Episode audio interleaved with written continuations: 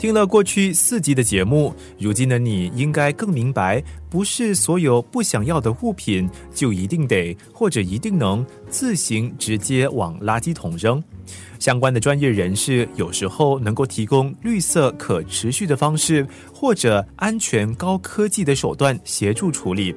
这一集最后一集的生活加热点，带你了解，有时候在扔东西之前呢，我们其实也能先尝试一番抢救，才再做出丢弃与否的决定。生活加热点，My name is Andrew Yap. I'm representing Lumiere Private Limited. Andrew 代表的 Lumiere 保洁公司提供多种清洁服务，那么其中一样呢，就是为地点遭受进水破坏的客户提供专业修复。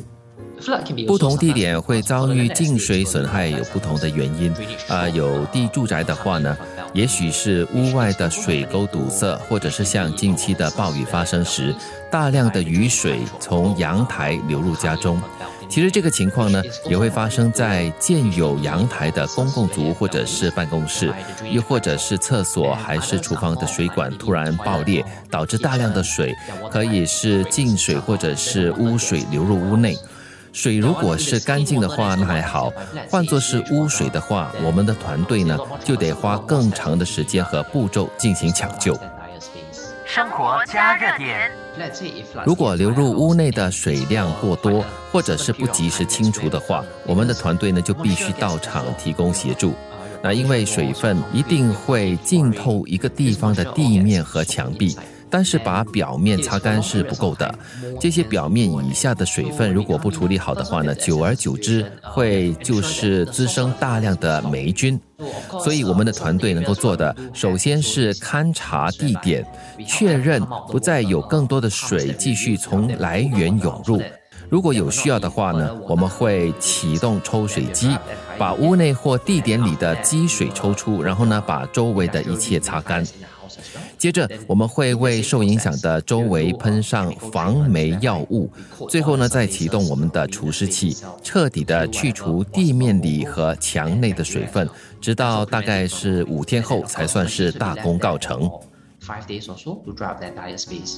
听 Andrew 分享，团队在进行除湿的时候呢，他们也会建议客户把一些被水浸透的物品，如电器、地毯、书籍等放在同一个空间，同样的让除湿器进行一番处理，才决定是否将它们视为垃圾丢弃。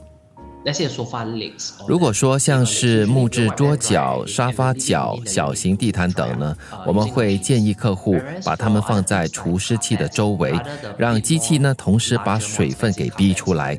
但如果是大型地毯的话，我们当然也会提供额外的服务，把它带回公司。请其他的同事呢帮忙处理。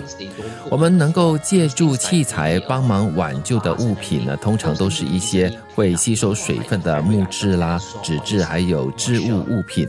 那如果是电器产品的话，我们会请客户呢立刻拔掉插头，不要使用。同样的呢，就放在这个除湿器的周围，尝试让这个机器把器材里面的水分取出。毕竟，我们的除湿器有能力把室内的湿度降到比平时低，大概是百分之五十五。啊，在如此干燥的环境里，即使是浸透电器里的水分，也肯定容易蒸发，大大提升客户无需将它们丢弃的可能性。生活加热点。